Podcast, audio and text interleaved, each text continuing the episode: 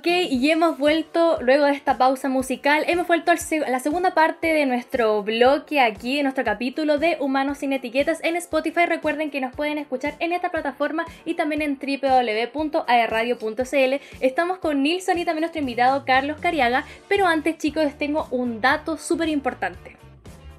Cuéntanos, queremos saber. Principalmente a todos nuestros auditores que son de Chihuayante, porque pedidos ya ya llegó a la comuna, así que durante todo este mes el despacho de tus pedidos serán completamente gratis. Mira qué dato. Para que sepan, ya no es necesario que sacan de su casa para tener todo lo que quieran en farmacia, restaurantes y todo lo que necesite delivery. Así que mucho más y eso, pedidos ya, felicidad instantánea. Un aplauso para nuestro Un aplauso. ya. Oye, estoy buscando aquí porque hay una promoción es re buena en pedido ya. Además que cualquier sistema operativo permite bajar la aplicación, así que dedito para arriba, pedido ya. Y gracias además, y, y ojo que nosotros en, el Instagram de Radio siempre estamos regalando eh, códigos de descuento, como de cuatro luquitas, que el fin de semana se agradecen. Así que ahí, gracias pedido ya por ser parte de Humanos sin Etiquetas. Oye, quedamos en un pelambre en el capítulo anterior. O sea, perdón, en el, bloque anterior. Si ustedes piensan que... yo me olvidé de eso, pues no. Pues no. Aquí lo tenía, aquí. Vamos a pelar ahora. Deberíamos tener ya, una, que cuente. ya, tampoco, tampoco es un pelambre tan oculto. Si yo, yo eh, pero eh, tiene que ver con, con este acercarse a diferentes organizaciones y todo eso. Eh, que tiene que ver con lo que yo les comentaba, como esto de cuando uno está asociado a las organizaciones sociales o, en el trabajo comunitario, hay un, momento donde se pasa mucho a la burocratización de lo que uno hace. Mm. Y eso se ve mucho en el Estado. Y es el pelambre un poquito de eso. Nosotros, yo me he vinculado con algunas instituciones eh, del Estado en diferentes proyectos porque, bueno, una de las formas de financiarse de las organizaciones sociales es a través de fondos eh, del gobierno, que son los que entregan plata en cierto modo. Pero eh, si uno se pone a ver como el trasfondo de, cómo pasa la lucas al gobierno, siempre es con un objetivo que él tiene, que tiene que ver a partir de un programa de gobierno, etcétera. Y siempre esos focos están asociados a indicadores, y esos indicadores siempre son con, con cuánta gente tienes en el programa. Entonces, a veces eh, se les olvida lo importante de lo que uno hace, eh, que tiene que ver con el sentido mm. social de las cosas, pero su foco tiene que ver con la cantidad de personas. Eso es una cosa. Y que con las métricas. con las métricas. Sí, que heavy ese punto que tocas tú porque tiene que ver como con las... Los números importan y como que el impacto es, es, es, es segundo plato, ¿cachai? Entonces como que esta balanza no funciona, a, mi parecer. Es como una crítica que yo comparto plenamente contigo, Carlos. Así que peleemos nomás.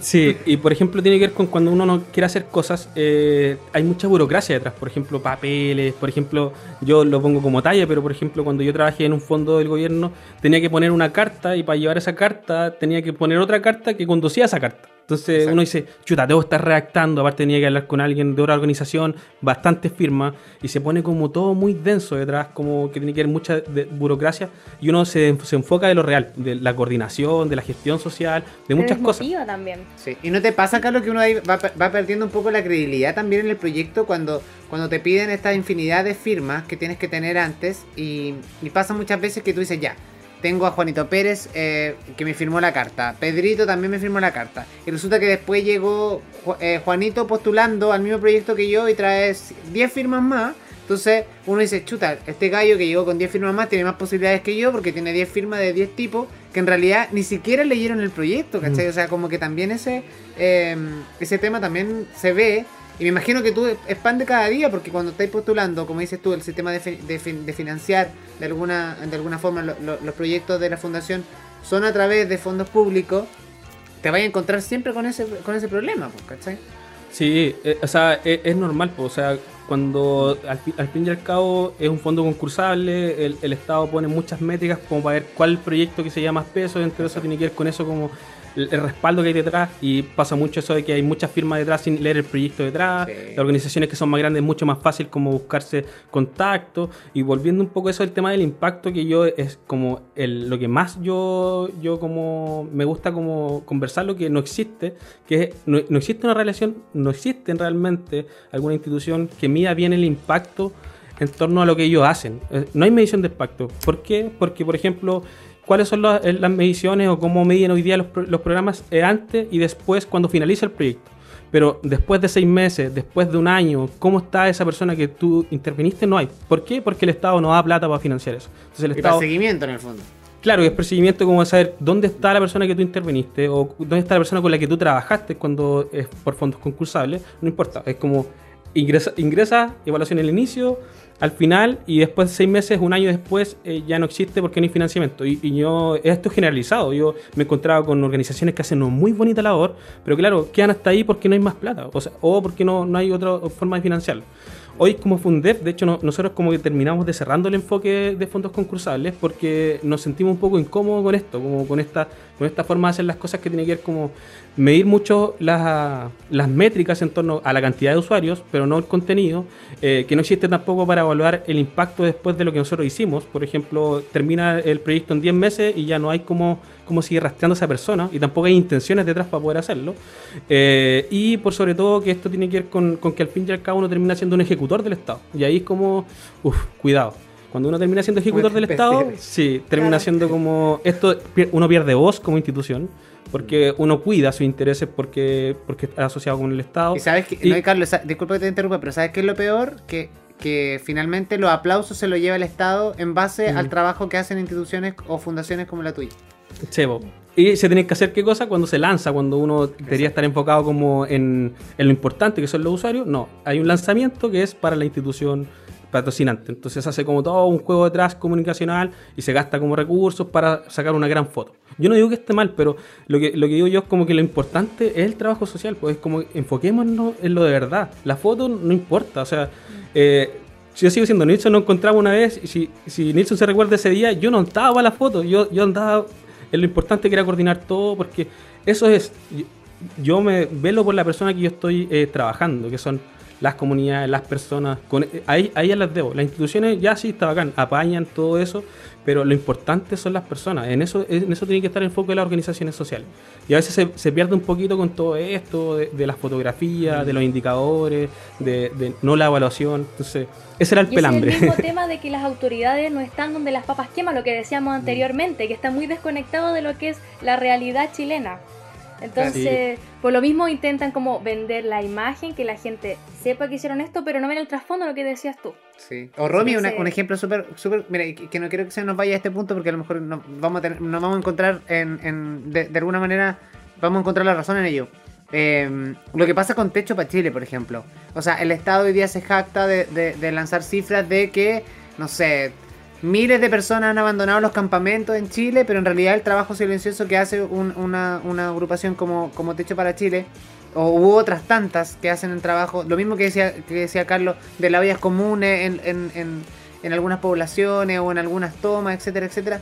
Hay un trabajo silencioso que finalmente el Estado se la atribuye como tal. Entonces, que, que de cierta manera, chuta, están para la foto, como dice Carlos. Entonces, hay un poquito de rabia de, de, repente de cuando, eh, yendo al punto de que, qué desconexión tremenda hay entre la realidad versus con lo que vemos en, en, una ciudad de cemento, porque muchas veces cuando vivimos en, en comuna donde eh, hay áreas verdes, donde vemos todos los días gente bonita o donde tenemos una mayor cantidad de recursos, muchas veces no vemos otras realidades. Y yo y no quiere decir, ojo, no quiere decir que, que, que está mal, ojo. Yo creo que esa gente como cuando estáis haciendo una labor social o cuando estáis gobernando un país, mínimo tenéis que darte el trabajo de recorrer de norte a sur el país y reconocerla y conocer las, distintas realidades. Nadie, te quiere, nadie quiere decir que tú te vayas, no sé, a vivir a un campamento un mes o, dos semanas. O sea, si lo puedes hacer desde el punto de vista social y eres un tipo comprometido y, y estás mojando la camiseta, sí, hazlo, para que vivas la experiencia y vivas la realidad. Pero si no, mínimo recorre y no recorras para la prensa, ¿cachai? Que como que en el fondo eso es lo que uno de repente es chocante, pues, ¿cachai? Como que el típico para la foto, entonces hay un tremendo tema ahí que podemos... Vamos a debatir Por las mismas elecciones también, que mm. los mismos candidatos o candidatas recorren partes de Chile cuando al final, al momento de gobernar, hay un centralismo enorme. Sí, o la gente cae en el juego de que chuta, me regalaron una, una, una caja con cosas y voy a votar por ellos, ¿cachai? Entonces como que y de repente es lo que tiene más a la mano porque, pucha, el tipo también se dio el trabajo de ir a regalarle una canasta familiar.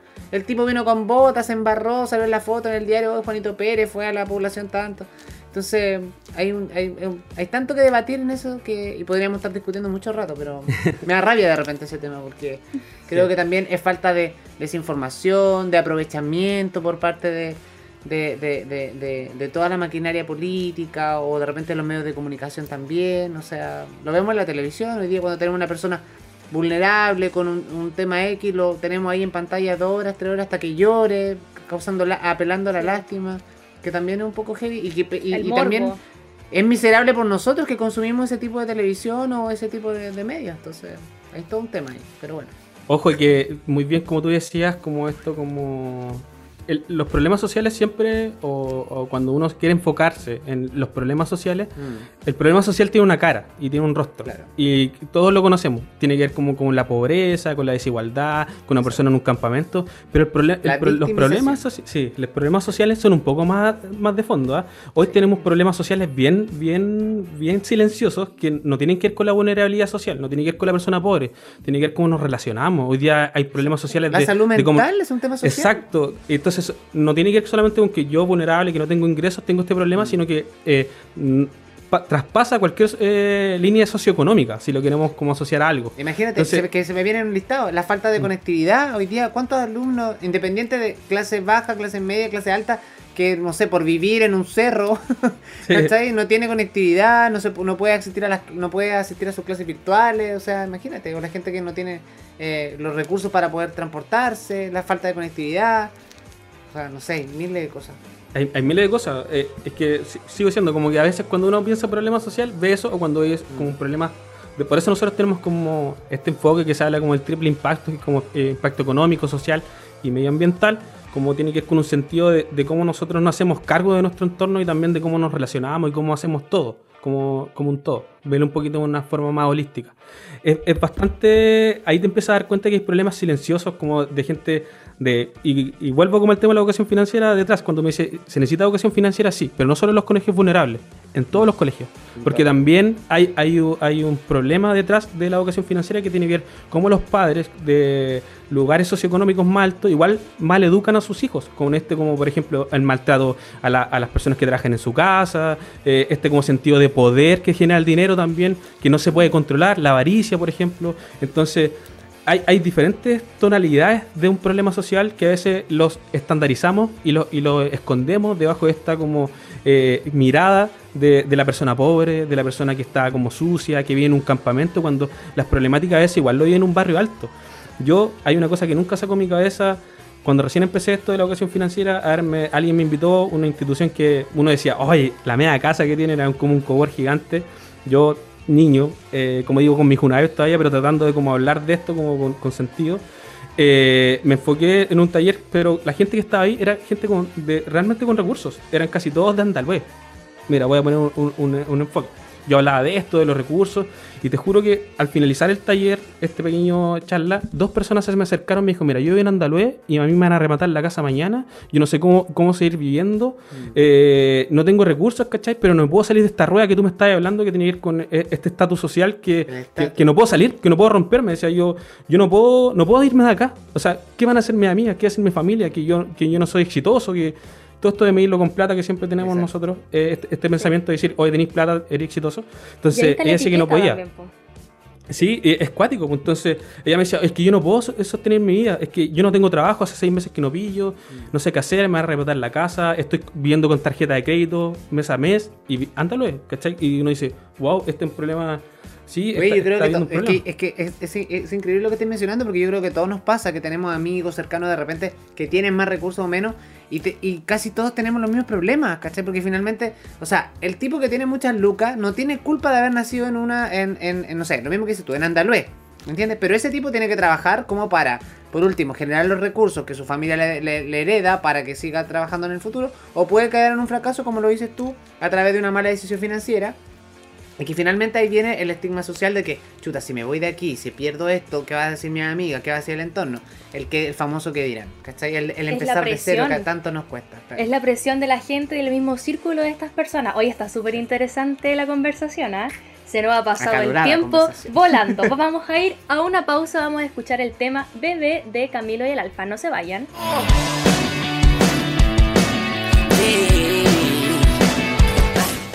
dos, tres y...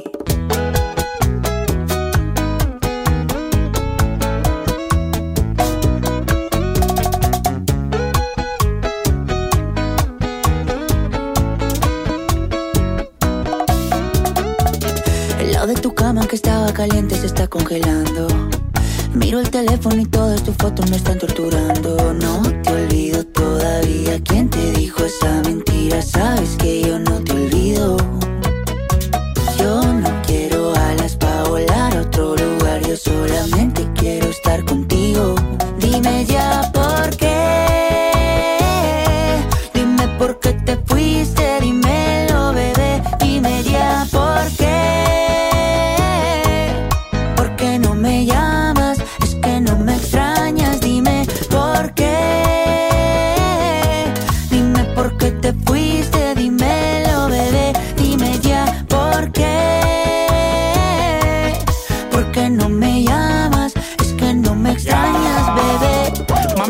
No vayas, tú eres mi tesoro. Sin ti yo no vivo, mi amor, yo no como a mis amigos en la calle, no le hago coro. Yo llego volando donde ti no demoro. Dámelo hoy, no me digas tu moro. Esa caderita y tu cuerpo devoro. Tú eres mi perla, diamante y tesoro. Lo que yo más amo en el mundo y el coro. Sí, estoy loco por volver a tenerte. Sí, mi cama dice que eres mi suerte. Sí, La única que me ama y no es por lo que tengo. Hay algo tuyo que se viene de mí, pero no me detengo. Dime ya por qué.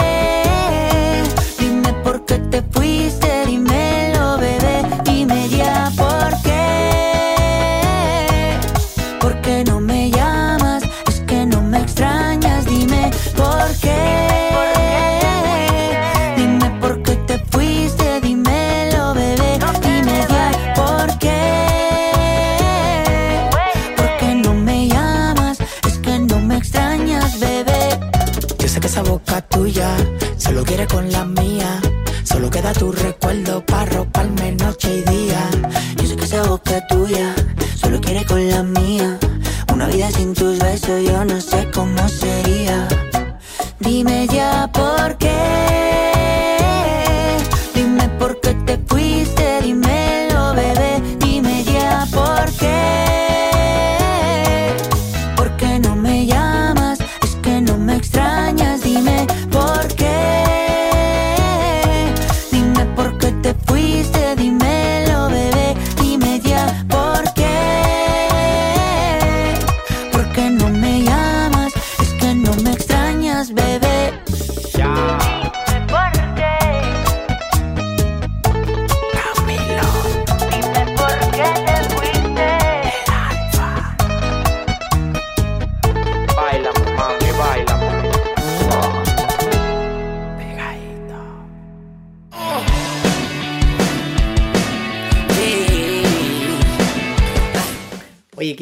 Tema, ahí estaba Camilo. Yo otro- voy a contar una anécdota. El otro día, a propósito del tema que estábamos hablando, porque discutíamos con un, con un amigo que me dice, ¿te has dado cuenta que Camilo todas sus letras habla de que no tiene dinero, de que le falta plata, de que la casita es chiquitita y bla, bla, bla? Sí. Y me decía, oye, y ahora tiene un reality que se llama Los Montaner, o sea...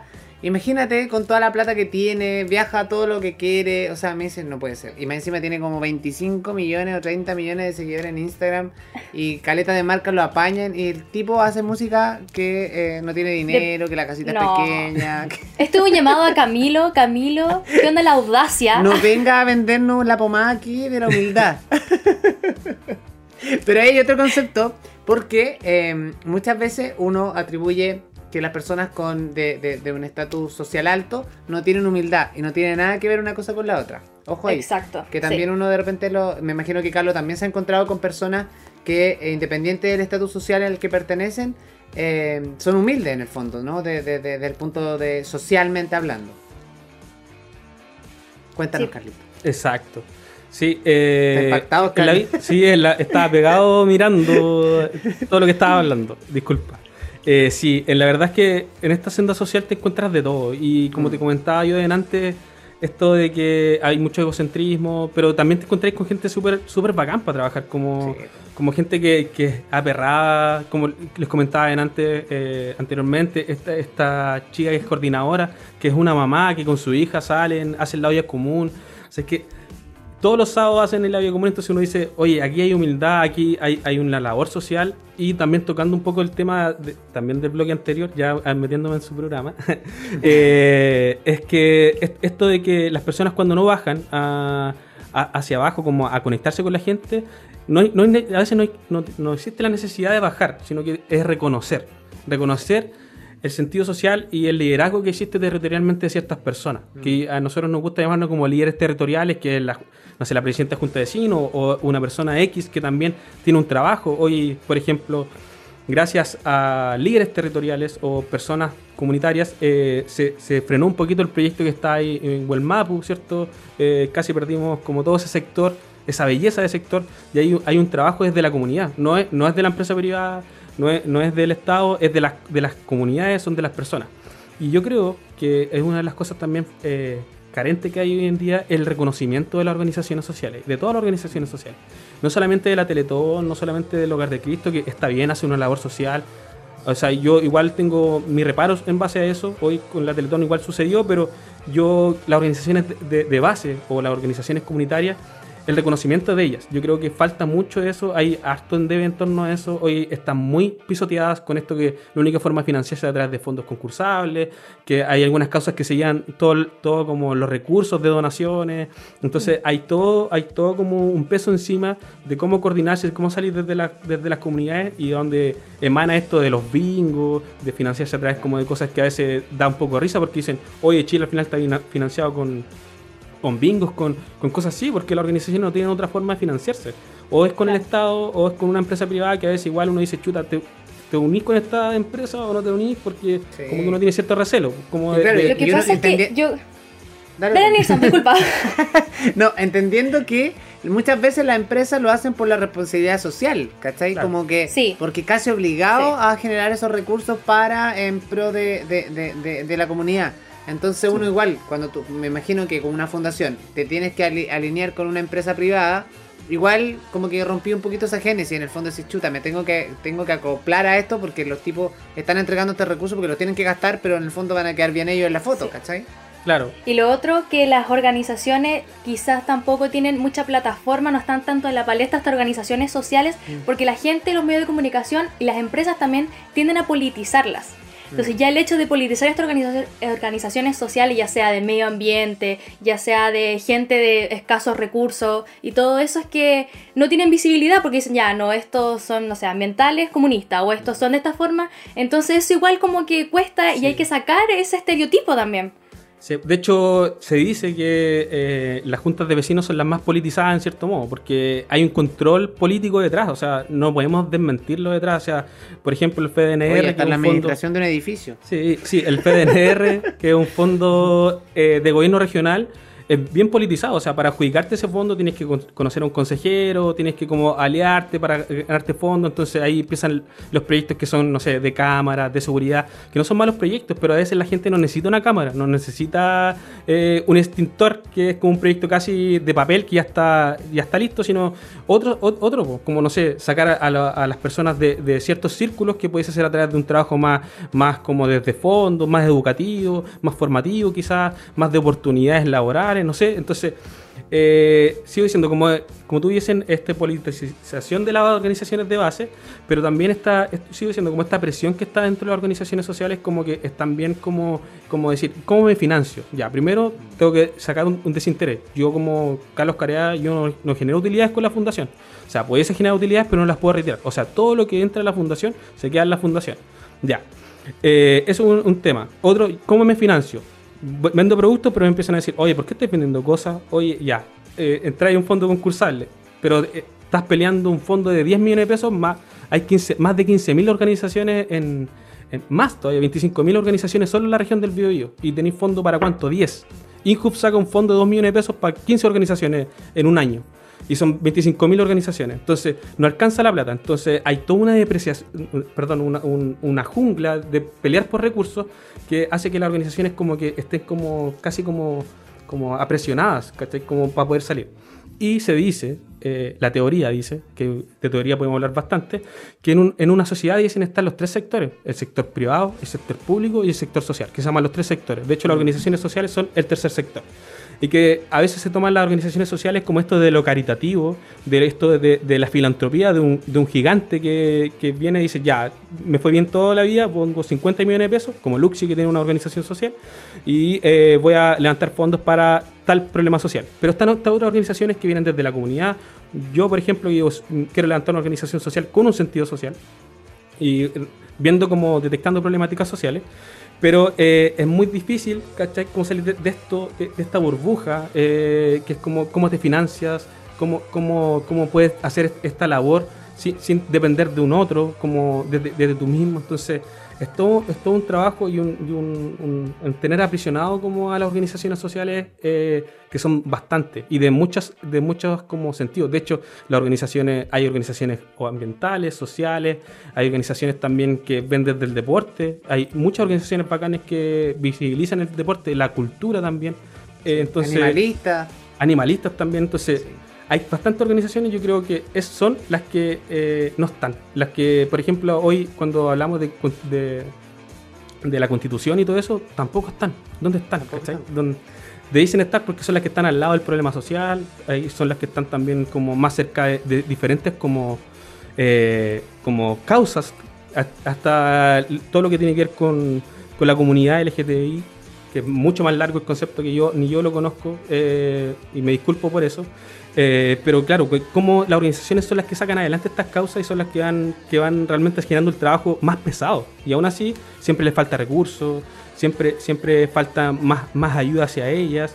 Eh, cuesta bastante levantar una causa social que a veces no es tan social. Como por ejemplo, si yo eh, quiero recaudar recursos, yo te digo, Linzo, ¿donarías plata para la Fundación Fundef que generamos innovación social, que buscamos entregar herramientas, o donas a un hogar?